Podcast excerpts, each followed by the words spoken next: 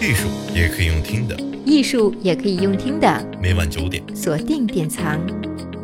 本期节目是和艺术一起旅行第二十七期，古典主义永恒的追随者安格尔。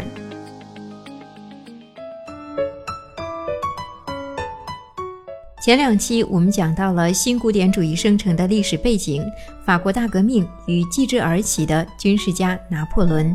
还讲到其追随者有着强烈政治主张的艺术家大卫。听众们或许还记得，大卫在获得举足轻重的罗马奖后，开办了自己的画室，也收了许多的学生，其中就有一位与大卫齐名的艺术家，他就是一生致力于追求古典艺术的安格尔。安格尔的父亲是名艺术家，擅长肖像画与音乐。受父亲的熏陶，安格尔也对艺术有着强烈的兴趣。并进入学院接受绘画训练。在大卫创办画室后的第二三年，安格尔进入了大卫的画室。他非常仰慕获得过罗马奖的大卫和他宏大的艺术风格。一八零一年，安格尔跟随恩师的脚步，以作品《阿伽门农的使者》获得了罗马奖的肯定。《阿伽门农的使者》描绘的是荷马史诗中的《伊利亚特》篇。在特洛伊战争尾声的时候，希腊第一勇士阿基里斯。拒绝了国王阿伽门农的使者的请托，不愿再次回到特洛伊战争中。这一年，罗马奖给参赛者布置的主题是“战士们走向战争”。安格尔对主题的诠释着重放在对心理的刻画上，而非身体的动作，同时也展现出安格尔对人物的塑造能力。在赢得大奖之后，因为当时国家经费的不足，安格尔没有能够立即前往意大利去深造，而是靠着绘制肖像画谋生。四年后，安格尔终于得到了补助，动身前往罗马。在意大利的这段时间，安格尔不断递交画作到法国的沙龙，却一直没有受到好评，这让他十分沮丧。他一直留在意大利，直到1824年受到肯定之后才归国，并在同年被选为皇家美术学院院士。这期间，安格尔绘制了《大宫女》这幅富有东方情调的作品，是受拿破仑妹妹的委托所作。一位土耳其宫女赤裸着身躯，横卧在被褥之中，微侧过头凝视着观众。女子曲线优美，身体柔弱，仿若无骨。背肌的下半部、臀部与大腿都比正常的比例来得修长。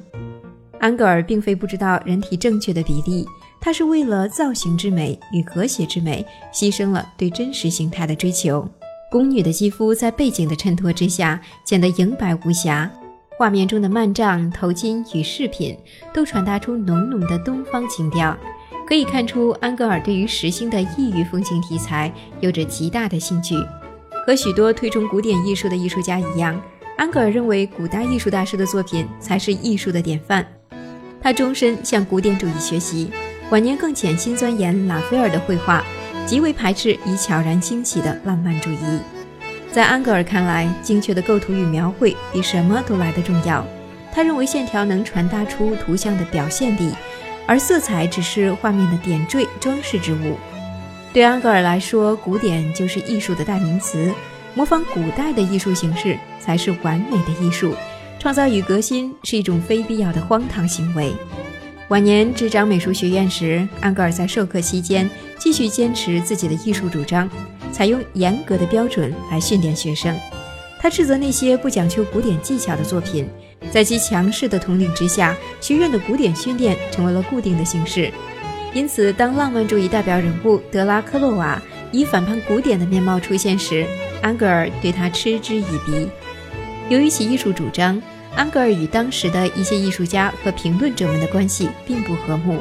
他凭借坚实高超的绘画技艺，仍然受到大家的敬重。一八五五年，安格尔交了四十三件油画作品到世界博览会中参展。